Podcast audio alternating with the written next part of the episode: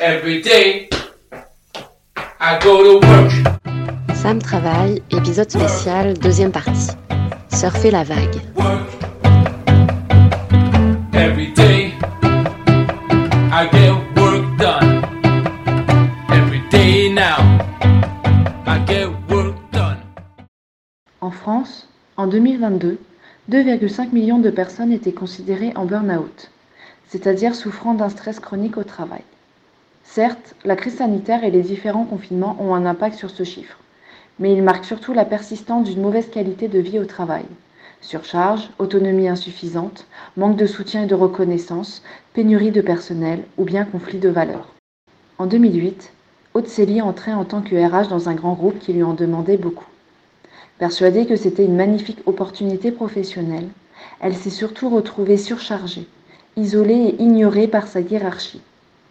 Quelque temps après, noyée dans une marée de travail, au bout des innombrables rouleaux qui lui font avaler la tasse, elle fait un burn-out, alors même que le mot n'est pas encore bien connu. Mais Aude ne se laisse pas complètement couler. Elle touche le fond, puis remonte à la surface avec un premier livre, Quand le travail vous tue, puis un deuxième et un troisième.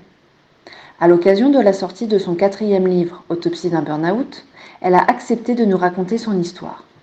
Dans l'épisode précédent, elle nous livrait sa vision du travail et son investissement dans le poste qui l'a finalement fait chavirer. Aujourd'hui, elle nous explique comment elle s'est retrouvée sous l'eau avant de surfer sur la vague. Bonne écoute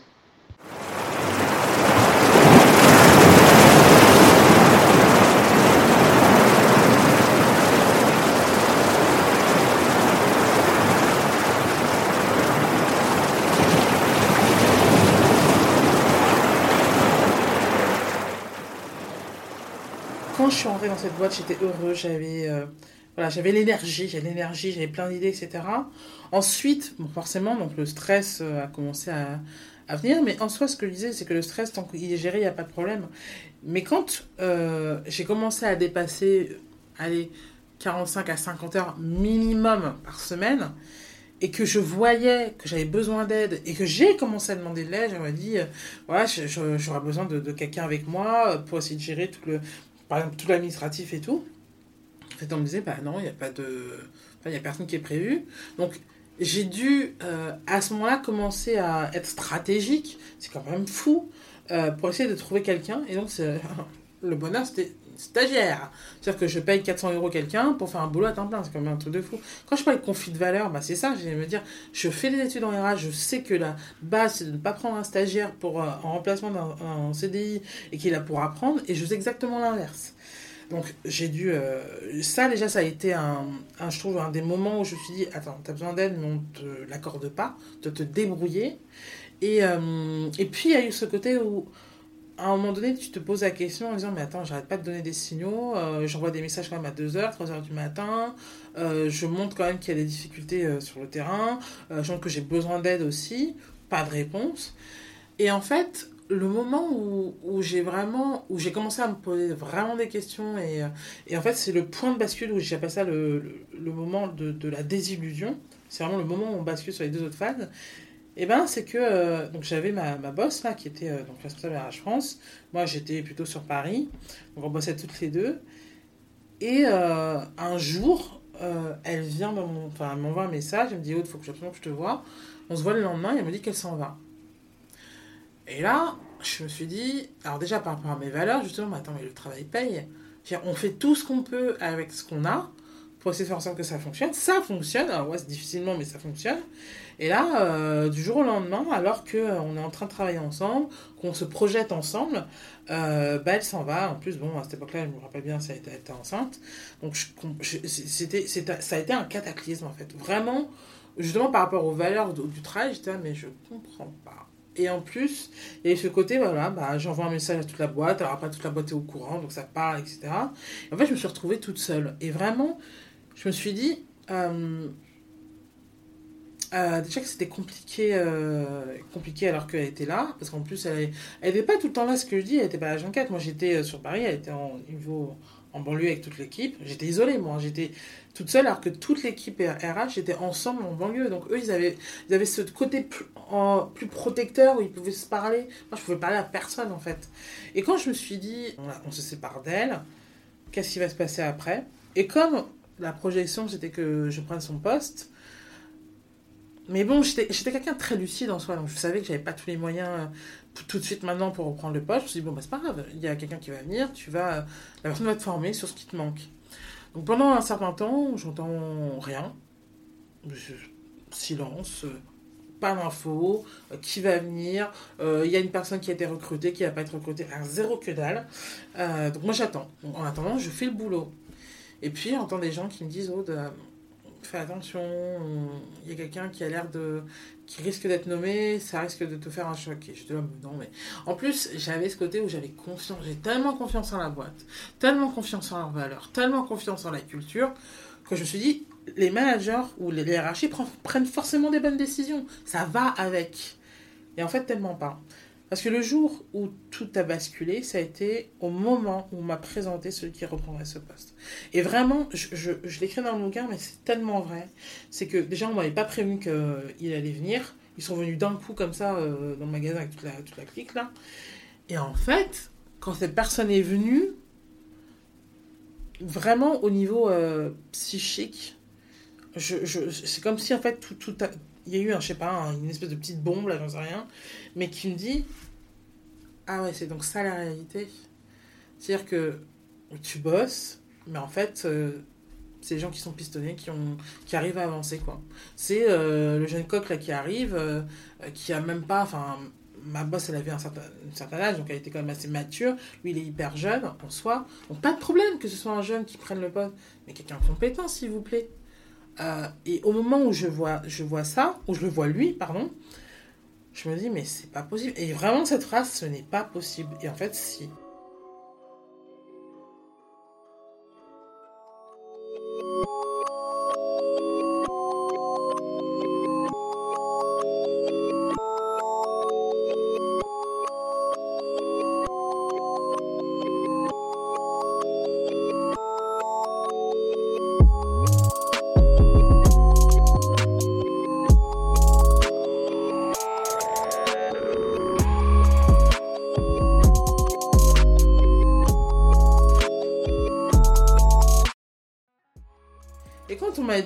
Que c'était lui, c'est ce que j'écris dans le bouquin, j'étais à genoux, mais vraiment.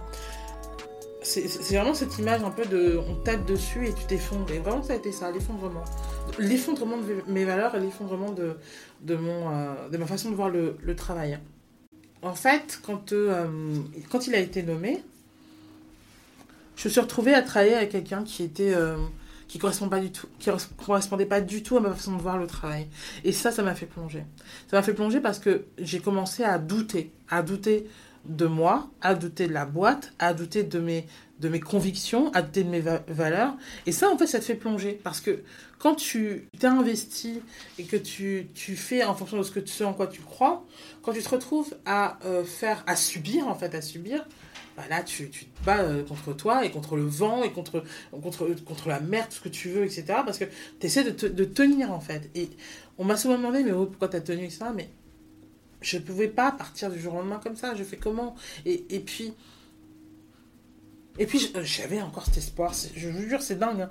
Je me dire, mais c'est pas possible, ils vont se rendre compte euh, qu'il allait faire plein de conneries, qu'il n'était pas prêt. Je me suis dit, sois patiente, ça, ça va s'arranger, ça va s'arranger. Et ça s'est jamais arrangé, ça, a été de pire en pire. Et moi, j'ai plongé en me disant, ok, bah, la première partie, c'est ok, j'y crois pas, absolument pas. Bah, en fait, si, c'est la vérité. Euh, et puis, euh, au fur et à mesure du temps, je, sens que je me fatigue de plus en plus à obtenir mes résultats. Euh, ils me demandent plein de choses, ils récupèrent des résultats que je me suis fait, que j'ai obtenus. Donc, je commence à, à plonger. Puis, il y a eu un moment où, un moment clé, parce qu'un jour je pars en week-end, euh, je reviens et, là c'est le premier gros signal, je prends le train, je... J'en ai d'un week-end où j'avais passé du temps avec mes copines, ma soeur, et elles m'ont toutes dit pendant trois jours Oh, tu travailles trop, tu devrais partir, c'est pas normal, etc. Et, je leur disais Mais je, je peux pas, déjà, je peux pas, parce que si je. comment vont faire les gens Parce que, encore une fois, la paye et tout. Puis, Et en plus, avait ce côté de me dire, mais euh, pourquoi c'est moi qui devrais partir alors que c'est la boîte qui fait pas son travail Donc, j'avais presque ce côté injustice qui me disait, non, je vais pas lâcher, c'est pas possible, c'est pas de ma faute, quoi.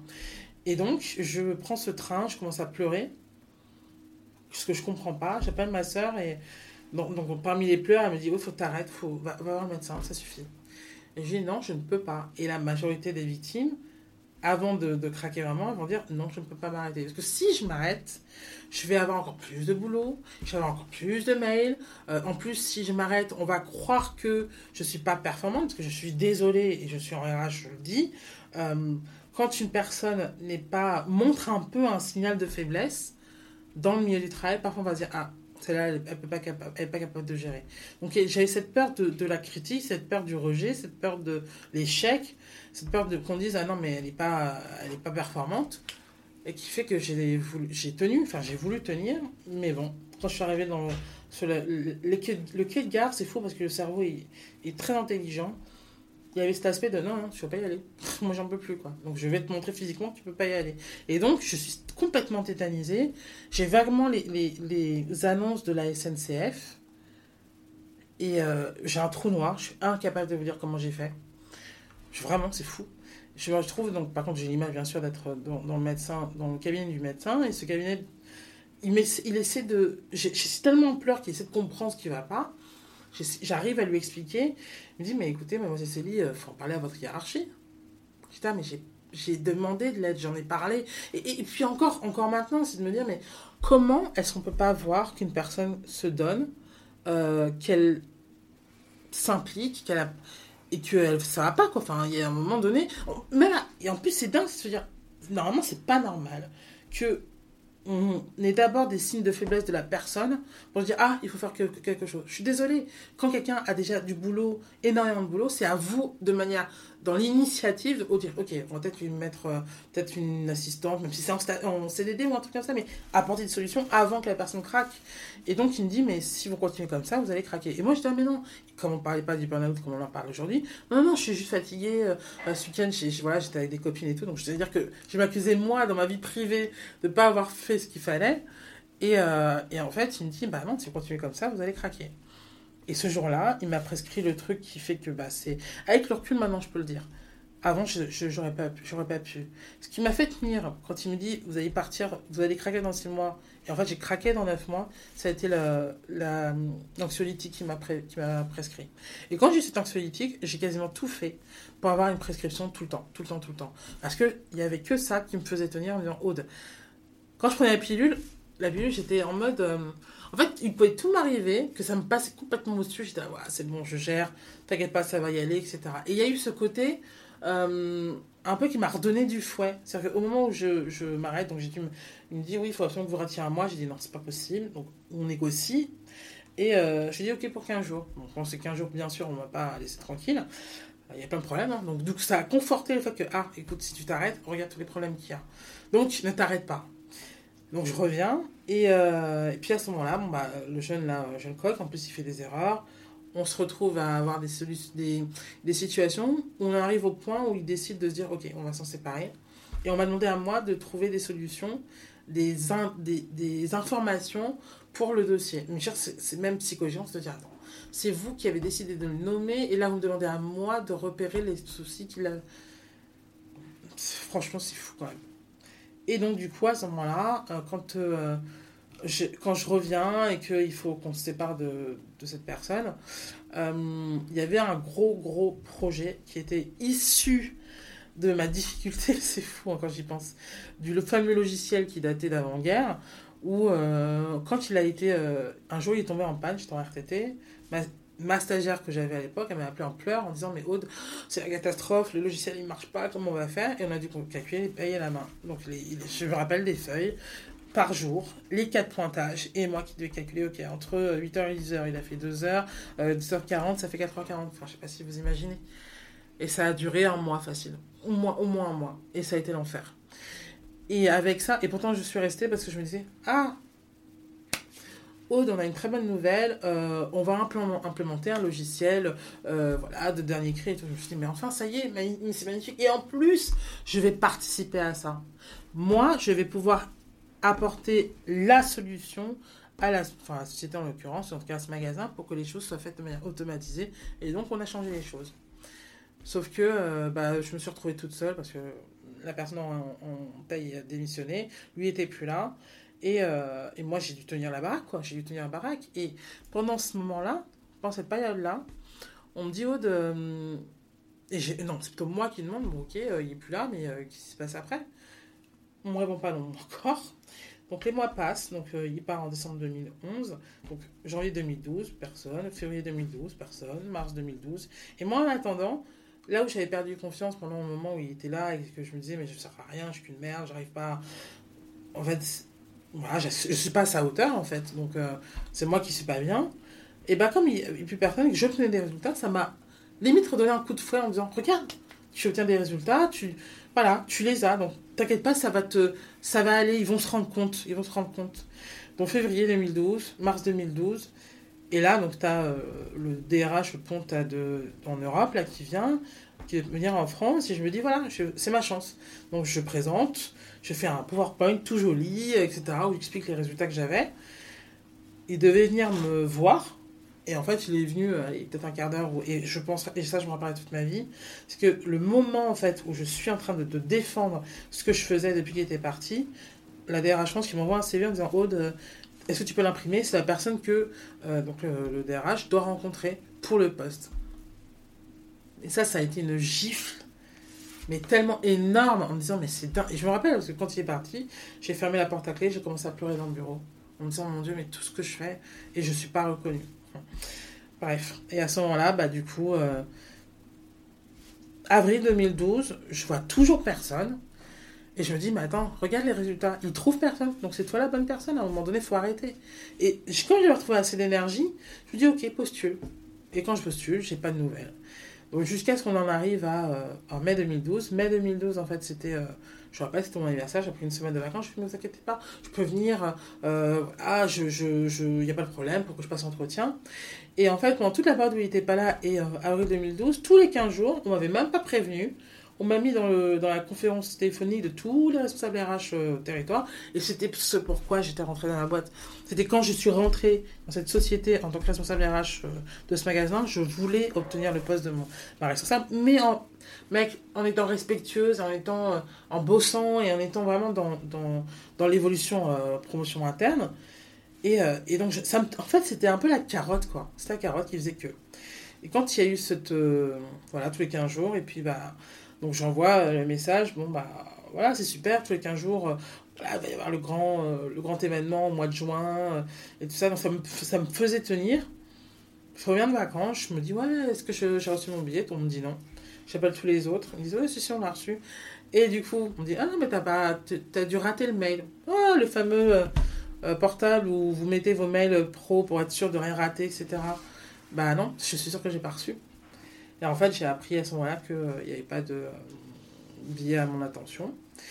Et euh, quand j'ai su ça, euh, en plus je l'ai su par, euh, par mail, euh, je devais me faire avoir une opération importante. Euh, j'ai des fibromes à cette époque-là. Et donc, le moment où j'ai mis dans mon agenda que j'étais euh, chez Anesthésie, j'ai eu la réponse qui était Aude, étant donné que tu n'as pas euh, le titre, tu ne participeras pas au, euh, à la convention euh, prévue aux États-Unis. Et ça, ça a été le, là, ça a été le, le coup de massue. Euh, je pleurais évidemment. Et puis, j'ai envoyé un mail. J'ai transféré, j'ai fait OK. Je vois, je, donc à la DRH, je te vois. Et puis, euh, donc le lendemain, et je voulais démissionner.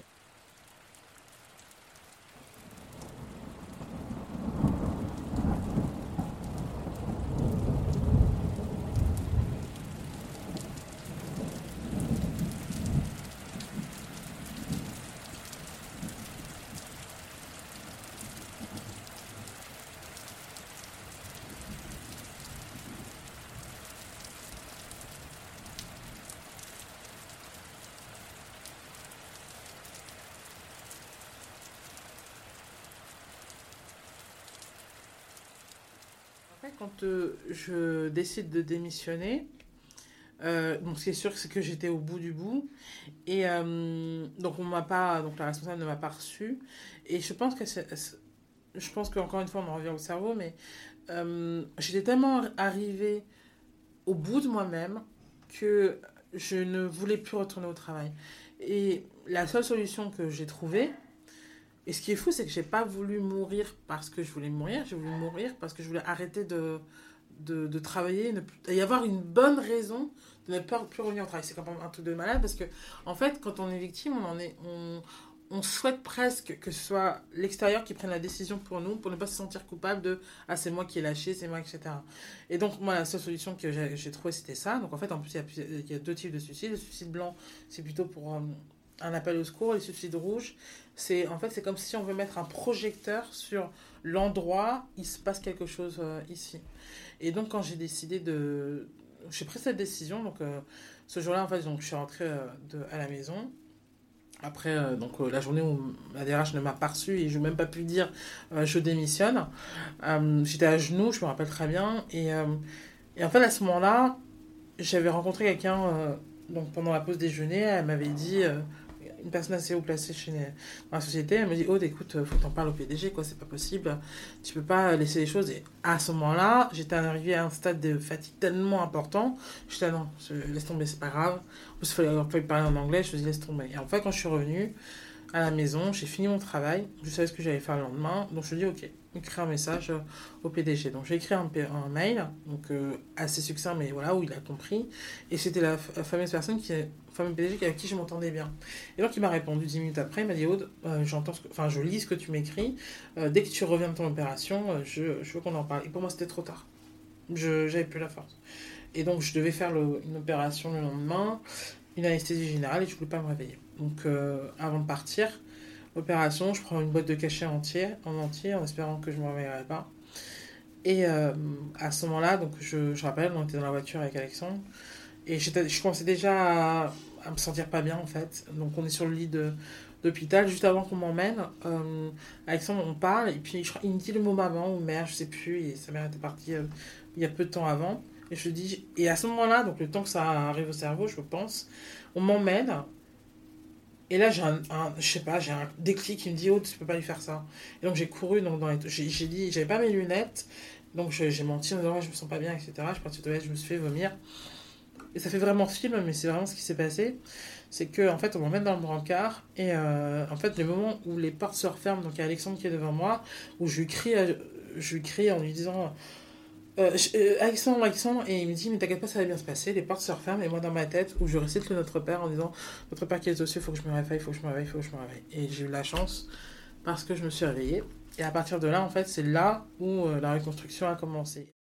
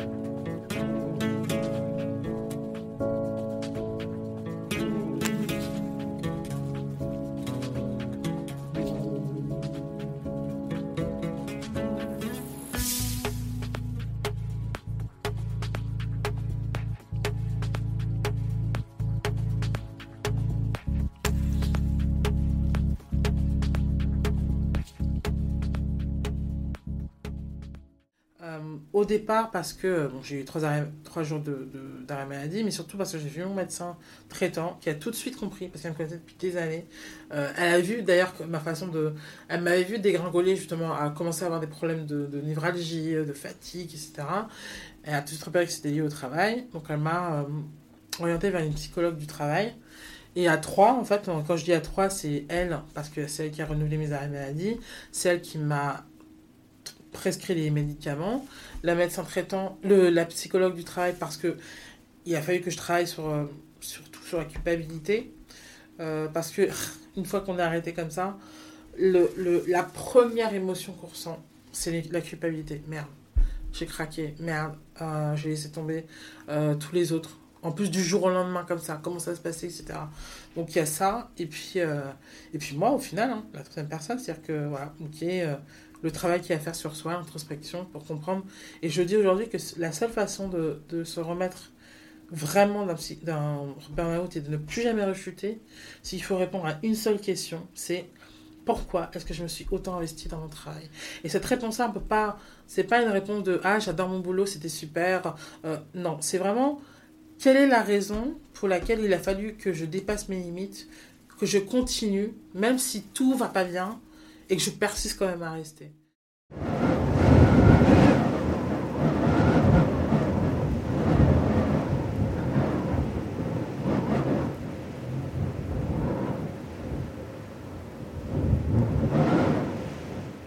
En fait, pour euh, se reconstruire après euh, cette tornade, parce que c'est vraiment ça, hein, en fait, on revient, on repart de zéro. Le corps et le, l'esprit, c'est, il y a une rupture, et la seule façon de se reconstruire, c'est euh, de, de rassembler en fait ces deux, euh, ces deux éléments qui ont, sont rompus. Et en fait, je donne souvent l'exemple euh, d'un portable, pour que ce soit très parlant, c'est que quand on utilise notre portable et qu'on ne le recharge pas, à un moment donné, donc on l'utilise, on l'utilise, on l'utilise, à un moment donné, il va s'éteindre d'un coup. Et ça, c'est la rupture, c'est le moment où il y a le burn-out. Et en fait, pour que le portable reprenne de l'énergie, on met un câble. Et le câble, en fait, c'est le repos. Au moment où on branche le câble avec le portable, il y a une espèce de fraction de seconde avant que l'énergie commence à se, à se réengranger. Et cette fraction de seconde, c'est le temps nécessaire au corps de se reposer avant de commencer à euh, se, euh, se reconstruire. Et quand, ça, quand on commence, donc l'énergie elle commence à, à s'accumuler progressivement, sauf que eh ben, il y a la vie quotidienne à gérer. Donc l'énergie ne se, ne se recharge pas d'un coup, c'est progressif. C'est pour ça que je dis que non, effectivement, le fait de faire un burn-out, c'est progressif, mais le fait de se reconstruire, c'est aussi euh, progressif. Et euh, donc, au-delà de la question de répondre euh, pourquoi est-ce que je suis autant investi au travail, c'est déjà c'est la première chose c'est de se reposer la première et c'est super dur c'est super dur et super culpabilisant pour des personnes qui ont tout donné en fait. Qui ont été tout le temps tout le temps dans l'énergie tout le temps dans l'action qui n'ont pas eu le temps de se poser pas le temps de réfléchir etc du jour au lendemain se trouvent dans le vide sidéral euh, avec plus rien à faire, avec euh, le sentiment de, de, de, de culpabilité, d'une énergie, enfin du- d'une fatigue tellement intense qu'on n'a même plus l'énergie de, de, faire à manger ou de lire ou de faire des choses même passives. Et, et la première chose à faire, c'est vraiment de, de, retrouver cette énergie physique qui fait que les capacités cognitives vont venir après. C'est pas, pas le cognitif qui vient avant, c'est d'abord le physique et ensuite euh, qui te permettent d'acquérir les capacités cognitives et donc de récupérer les, le- les capacités de réfléchir et de te projeter, etc. Et vraiment pour ça, euh, pour le repos, il y a aussi le besoin de travailler sur pourquoi. Pourquoi, pourquoi, pourquoi. Et ce- cette réponse pourquoi, on peut pas l'avoir tout seul. Pourquoi? Parce que si on avait eu tout seul, on n'aurait pas sombré. Donc le moment où on est, on s'est effondré, on se retrouve en arrêt maladie, on se retrouve seul, le seul moyen de pouvoir trouver la solution, c'est de travailler sur soi. Et de travailler sur soi, ça veut dire quoi? C'est-à-dire, au départ, c'était. euh, donc, effectivement, faire une psychothérapie, etc. C'est vrai. C'est vrai, c'est important, je l'ai fait. Euh, Il y a plein de choses aussi qui rentrent en compte euh, pour changer son. Au final, la, question de, à laquelle il faut aussi se répondre, c'est pourquoi je me suis comportée comme ça.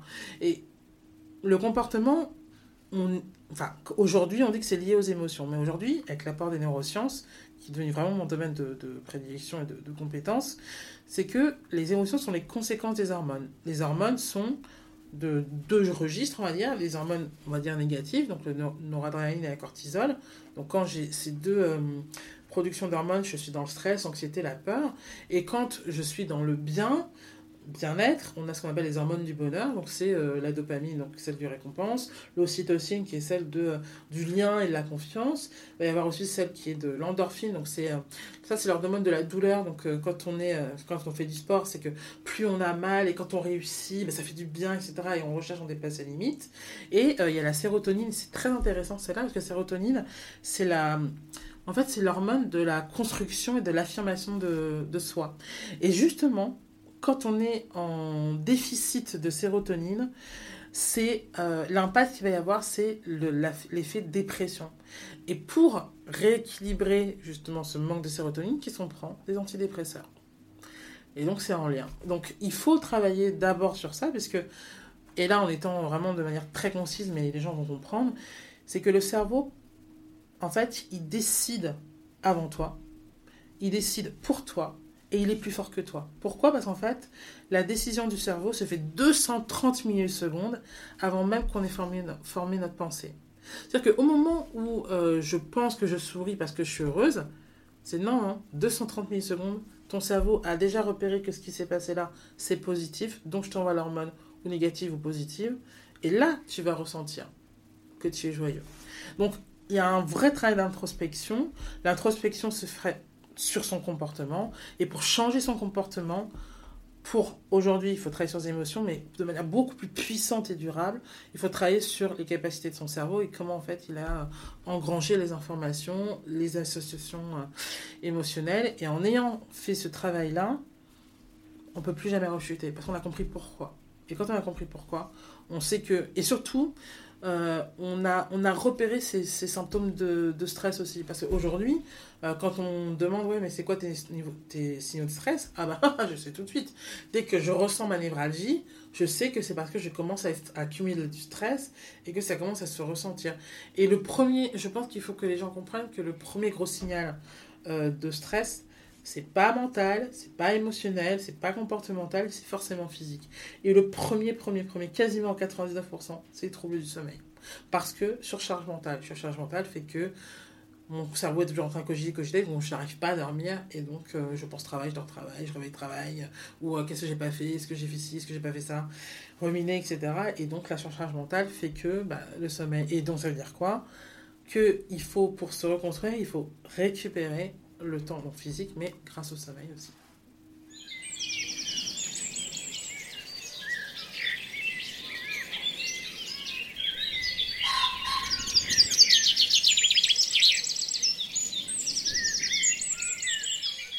J'ai aucun regret. J'ai aucun regret parce que sinon je ne ferais pas ce que je suis en train de faire maintenant. Et je considère aujourd'hui que c'est ma mission de vie. Vraiment de me dire, ok, je, j'essaie de sensibiliser, de faire comprendre aux gens ce que c'est que le burn-out, les risques qu'il y a, comment on peut arriver à s'en sortir et tout. Parce que si je le faisais pas, si je le ferais, il y aurait certainement qui seraient encore, enfin, qui vivraient déjà cette situation. Déjà, il y en a plein qui le vivent. Mais en plus, maintenant, en parler, ce que je disais, c'est que si je l'avais su avant, peut-être que j'aurais fait attention. Mais je pense que si j'avais, si je devais revenir en arrière, euh, j'aurais aimé, mais ça c'est lié au travail sur soi, c'est euh, c'est avoir assez confiance en moi pour dire stop, pour dire ça suffit, pour dire je ne suis pas d'accord, pour dire ok bah si c'est continue comme ça bah je vais partir sans avoir peur de me dire mon dieu je vais pas trouver de travail mon dieu je vais pas réussir etc euh, sans me dire mon dieu si je fais ça ça veut dire qu'ils vont me critiquer etc donc c'est vraiment de toute façon je considère que le burn-out c'est la c'est la pathologie de la perte d'estime de soi donc quand on est arrivé au, à l'effondrement, l'estime de soi, elle est à néant, au niveau néant. Et je dis d'ailleurs dans ma courbe de, processus de, de la reconstruction et de, euh, de la reconstruction, c'est que ce vers quoi on va, c'est justement vers l'estime de soi. Récupérer sa capacité d'avoir confiance en soi et de me connaître. Parce que quand on est arrivé au point de rupture, on ne sait plus qui on est. On sait plus ce qu'on aime, on sait plus ce qu'on n'aime pas. On est tellement fatigué qu'on on, a l'impression d'être plus là tout court. Donc il y a toute cette reconstruction de qui je suis, qu'est-ce que j'aime faire, qu'est-ce que je n'aime pas faire. Et le fait, et je pense que quand on me dit parfois, est-ce que tu peux résumer en un mot, euh, ce qui définit le changement entre avant et maintenant, c'est l'authenticité. Donc si j'avais des conseils à donner aux personnes qui se qui sentent qu'elles euh, sont au bord de la rupture ou qui euh, se sont euh, qui se sont effondrées, la première chose c'est déculpabiliser. La première chose à faire, en fait il y a deux choses, c'est se reposer et déculpabiliser. Déculpabiliser, ça veut dire que de réaliser, de comprendre que, vous voyez, quand on, on dit souvent que les personnes il y a ces préjugés-là, oui, les personnes qui sont faibles, etc., qui font des burn-out. En fait, ce qu'il faut comprendre, c'est que les personnes qui font des, effondrements professionnels, ce, sont ce ne sont pas des personnes fragiles, ce sont des personnes qu'on a fragilisées. Et c'est toute la différence. Et cette différence-là, c'est aussi c'est de comprendre que je me suis effondrée parce que, oui, je dis qu'il y a trois facteurs. Je dis qu'il y a la personnalité, parce qu'il y a nos, nos croyances, notre environnement, notre façon de penser. Il y a le modèle de société dans lequel on vit, parce qu'aujourd'hui on vit dans un monde dans lequel on ne peut pas lâcher comme ça. Euh, on est dans un monde d'incertitude, puissance, je sais pas combien. Donc perdre son travail, c'est très... Euh, on se sent en danger de le faire, donc les gens parfois tiennent à cause de ça. Et puis bah, il y a l'environnement qui est stressant. Donc c'est-à-dire que il y a eu des, éléments au niveau de votre organisation du travail qui vous ont fait basculer.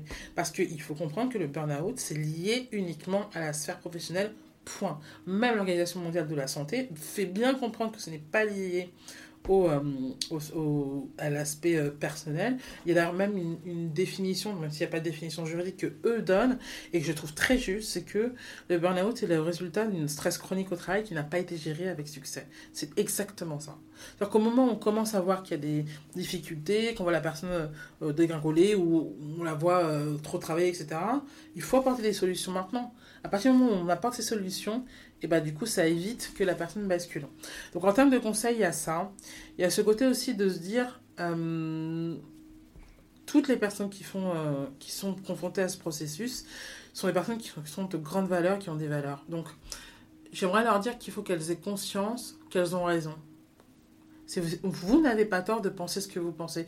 Vous n'avez pas tort de vous dire que... Parce qu'on a tendance à dire que oui, euh, elle en a trop fait, ou euh, c'est parce que... Ah oui, ah, cette personne est perfectionniste. Je déteste ce mot-là.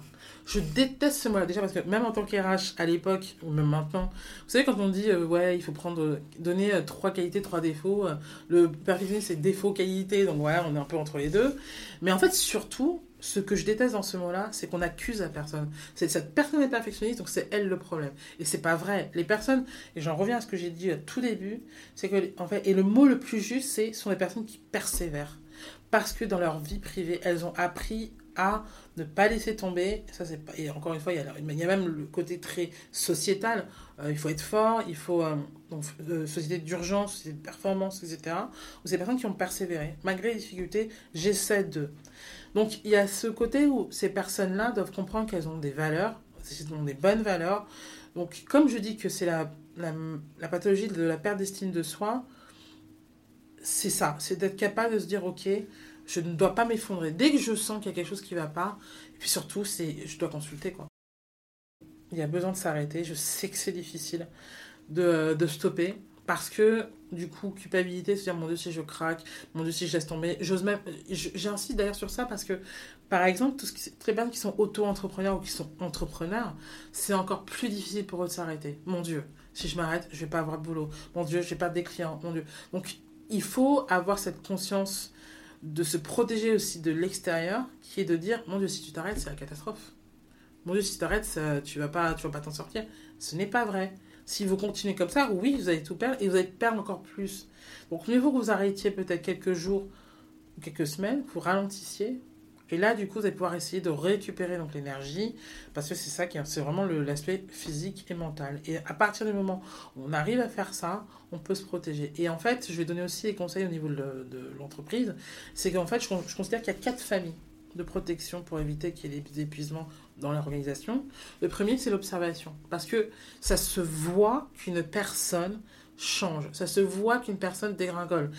J'en reviens au côté RH. On a recruté une personne qui, correspondait au niveau euh, technique, compétences techniques et ensuite euh, même compétences personnelles. Et on arrive à une personne qui est de plus en plus irritable, qu'on ne reconnaît pas, euh, qu'on voit en retrait, qui fait peut-être des erreurs, etc. et qu'on ne comprend pas.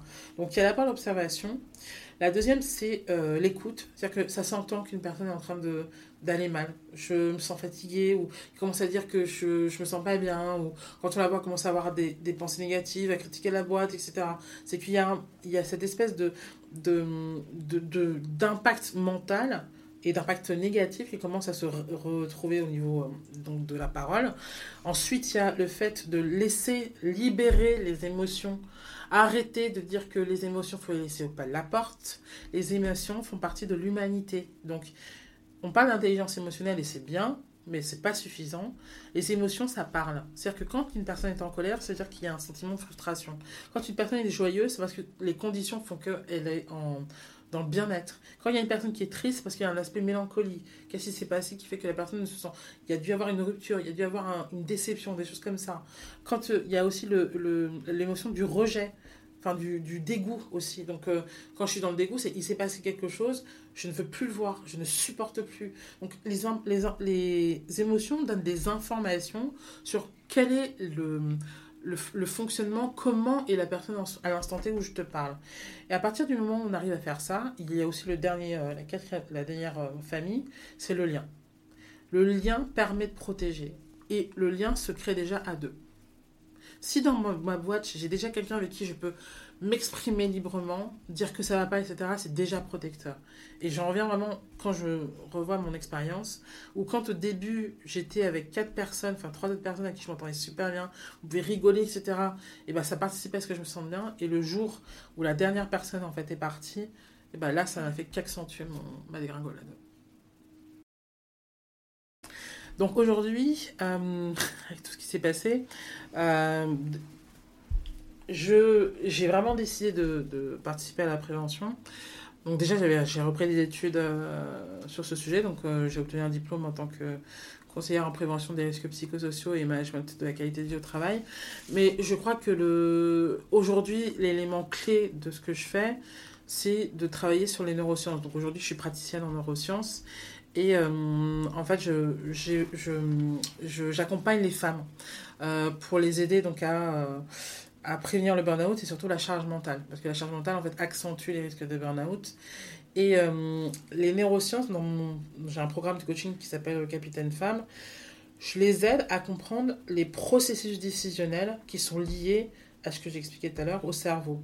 Qui fait que pourquoi est-ce que je me comporte comme ça? C'est parce que donc l'association émotionnelle que j'ai eue dans mon cerveau me provoque la production de ce type d'hormones, positives ou négatives, je résume comme ça.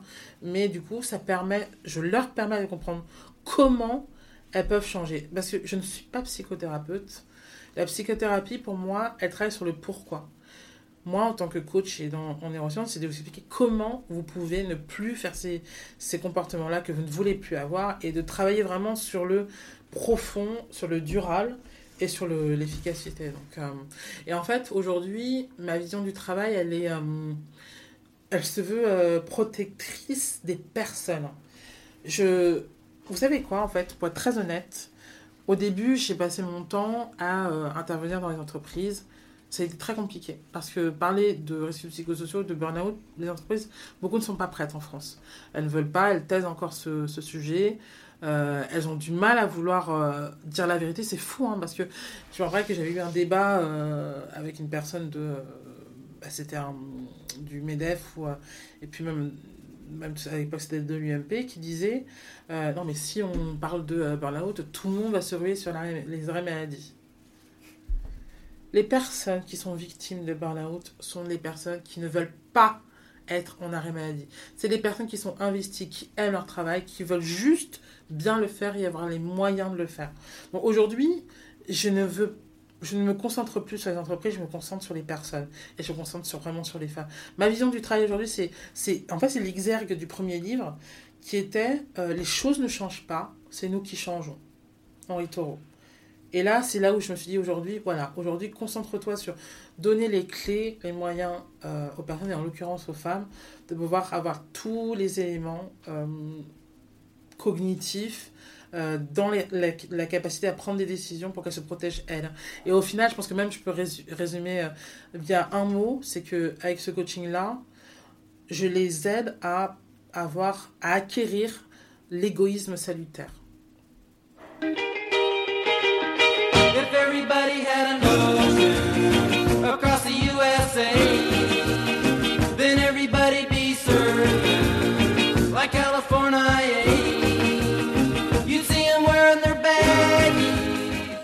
Ans après, je considère que mon burn-out a été la meilleure chose qui me soit arrivée dans ma vie. L'avenir appartient à la jeunesse et aux audacieux. Je parle de la jeunesse car ce sont les futurs salariés, managers, RH, ouvriers, dirigeants. Je suis convaincue que c'est en les sensibilisant le plus tôt possible à la nécessité de faire du monde du travail un lieu structurant de la vie et non aggravant que les choses changeront en profondeur. Je n'appelle pas à la révolution ni à prendre un DRH en otage, mais à s'engager pour que les mentalités et l'état d'esprit changent en France. L'état d'esprit est la clé. Cela devrait venir d'en haut de la pyramide, une politique gouvernementale et une impulsion collective. Dix ans après, O décrit la conclusion que vous venez d'entendre dans son quatrième livre, Autopsie d'un burn-out. Elle a su apprivoiser la vague énorme qu'il avait plaquée au sol pour se reconstruire et en faire une force. Aujourd'hui, elle diffuse, explique, travaille sans relâche pour sensibiliser sur les effets du burn-out, comment le prévenir, comment s'en prémunir et surtout comment le guérir. Pourtant, dix ans après, en France, le burn-out n'est toujours pas considéré comme une maladie professionnelle. Selon la loi Repsamen de 2015, c'est au salarié de prouver que sa détresse psychologique a été causée par son travail habituel et qu'elle a entraîné une incapacité permanente d'au moins 25%. Une procédure longue et contraignante qui a tendance à décourager les victimes concernées. L'attention doit de toute façon se porter avant l'arrivée des premiers symptômes. Pour rappel, selon l'article L4121-1 du Code du travail, chaque employeur est tenu d'assurer la sécurité et de protéger la santé physique et mentale des salariés. C'est maintenant la fin de notre épisode spécial sur le burn-out. Deux parties qui nous ont permis de réfléchir et d'analyser les mécanismes de cette souffrance que le travail peut malheureusement éveiller. Nous remercions bien sûr Haute de nous avoir confié son histoire et d'avoir eu le recul nécessaire pour prodiguer les conseils utiles, voire primordiaux, face au burn-out. Prenez soin de vous et à bientôt.